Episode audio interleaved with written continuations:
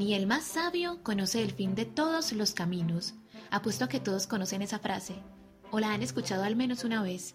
Es una frase célebre del escritor británico John Ronald Reuben Tolkien en la voz de uno de los personajes más queridos por todos sus lectores. ¿Ya se imaginan cuál es?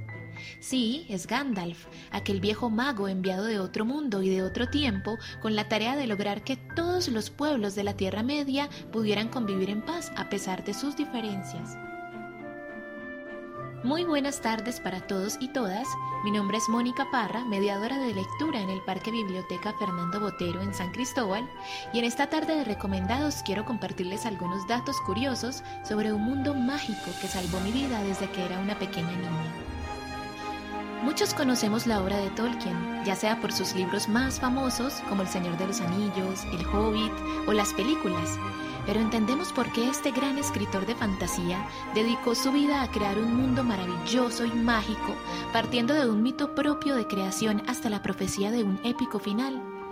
Tolkien fue un estudioso e investigador apasionado de las múltiples lenguas de los pueblos antiguos y un asiduo lector de epopeyas y épicas de muchas culturas del mundo. Gracias a eso siempre se sintió con una profunda desolación al no encontrar un fiel mito fundacional de su tierra, Inglaterra.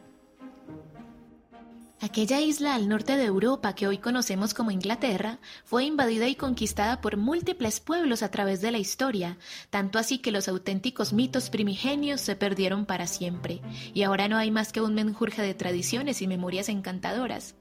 Los ires y venires, la unión y la convivencia en la isla entre pueblos como los bretones, los sajones, los vikingos, los normandos, los romanos y entre otros dieron vida a una sociedad increíble, esa sociedad que hoy conocemos como la sociedad inglesa.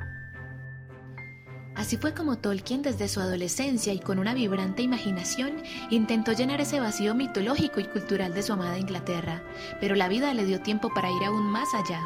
Creó tierras, personajes, historias, pueblos y lenguajes únicos para cada uno de ellos, basándose en nada más y nada menos que nuestra propia historia. Así es, en la historia de este mundo. Una historia que como todos sabemos está marcada por la aparición y desaparición de culturas, por la guerra, por el ansia de poder, por las diásporas, por la unión entre las gentes y los pueblos para sobrevivir y vivir mejor a pesar de sus diferencias. Así fue como los elfos, los enanos y los hombres caminaron errantes por el mundo durante incontables eras, tratando de hallar un lugar al cual llamar hogar.